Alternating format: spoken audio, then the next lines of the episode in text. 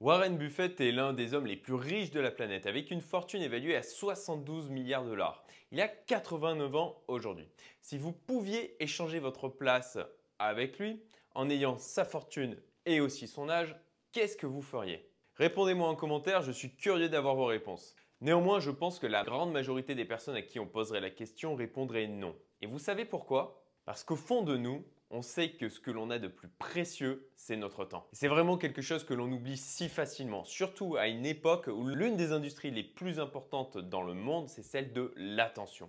Et oui, on se dispute votre temps, votre attention. On vous pousse en fait à être hyper connecté, toujours occupé, toujours en train de regarder quelque chose, toujours en train d'écouter quelque chose, toujours en train de prendre de l'information qui vous est souvent en fin de compte inutile, indigeste et même parfois néfaste. Faites très attention à toutes ces sirènes qui vous entraînent en fin de compte progressivement vers votre mort. Et oui, je parle bien de votre mort parce qu'à chaque fois que vous consommez du temps, vous vous rapprochez de la fin. C'est inéluctable.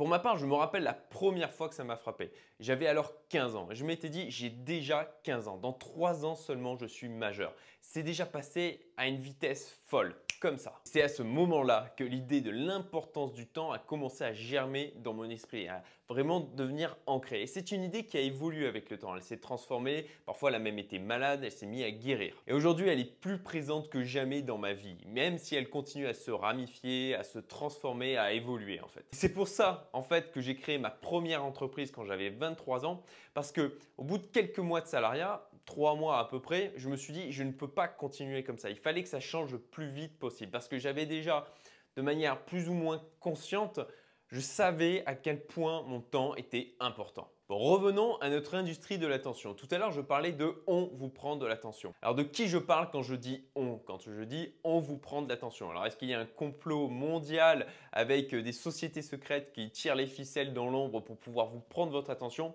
Non, absolument pas. En fait, ça a commencé tout simplement par la télévision, puis on a eu ben, les réseaux sociaux, les smartphones, et puis dernièrement, on a euh, ce qu'on appelle la VOD avec notamment notre bien cher Netflix. Vous avez aujourd'hui toute une industrie qui fonctionne autour de ça avec des développeurs, des ingénieurs, des experts en neurosciences, des scientifiques qui en fait travaillent à trouver les moyens dans ces applications, dans ces films, dans ces séries de vous retenir en fait le plus longtemps possible. Ils vous prennent de l'attention et en fin de compte, ils vous prennent du temps et de votre vie. Et je vous dis qu'ils prennent de votre temps, mais en fait c'est faux, c'est vous qui leur donnez bien volontiers. Et c'est ça toute la puissance en fait des choses qu'ils vont mettre en place dans les applications mobiles, dans les jeux vidéo, à la télévision, dans ces séries, c'est qu'ils ont des moyens en de vous en faire redemander encore plus. Et je suis bien placé en fait pour le savoir parce que c'est des stratagèmes que j'utilise moi-même dans les applications que l'on peut produire, notamment sur Médurance, avec bon, bah, un objectif qui est quand même, je pense, beaucoup plus louable puisque c'est d'amener les gens à se motiver à faire du sport et à rester en bonne santé. Et oui, comme toujours, il ne faut pas diaboliser les outils. Vous pouvez utiliser un défibrillateur pour sauver une vie ou aussi pour torturer quelqu'un.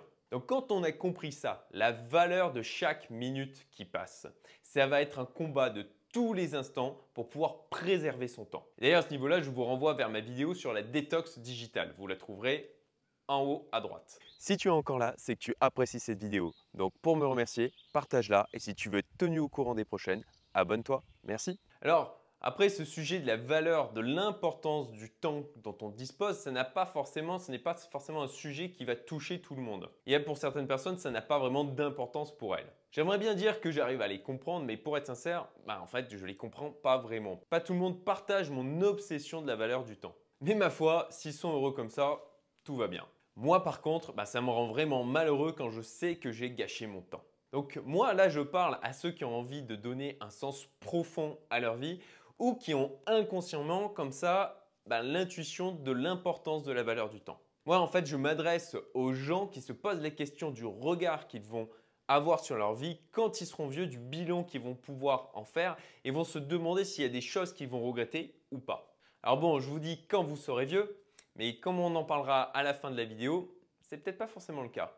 Très franchement, à travers cette vidéo, j'espère vraiment que ça va provoquer des déclics chez certains d'entre vous. Et si j'ai contribué à faire comprendre à une seule personne la valeur qu'a son temps, bah, j'aurais gagné. Alors la question, une fois que vous l'avez compris, c'est de savoir qu'est-ce que vous devez faire. Bah, la première chose à mon sens à faire, c'est de faire dégager bah, tout ce qui vous embête pour rester poli dans votre vie. tout ce qui vous gonfle.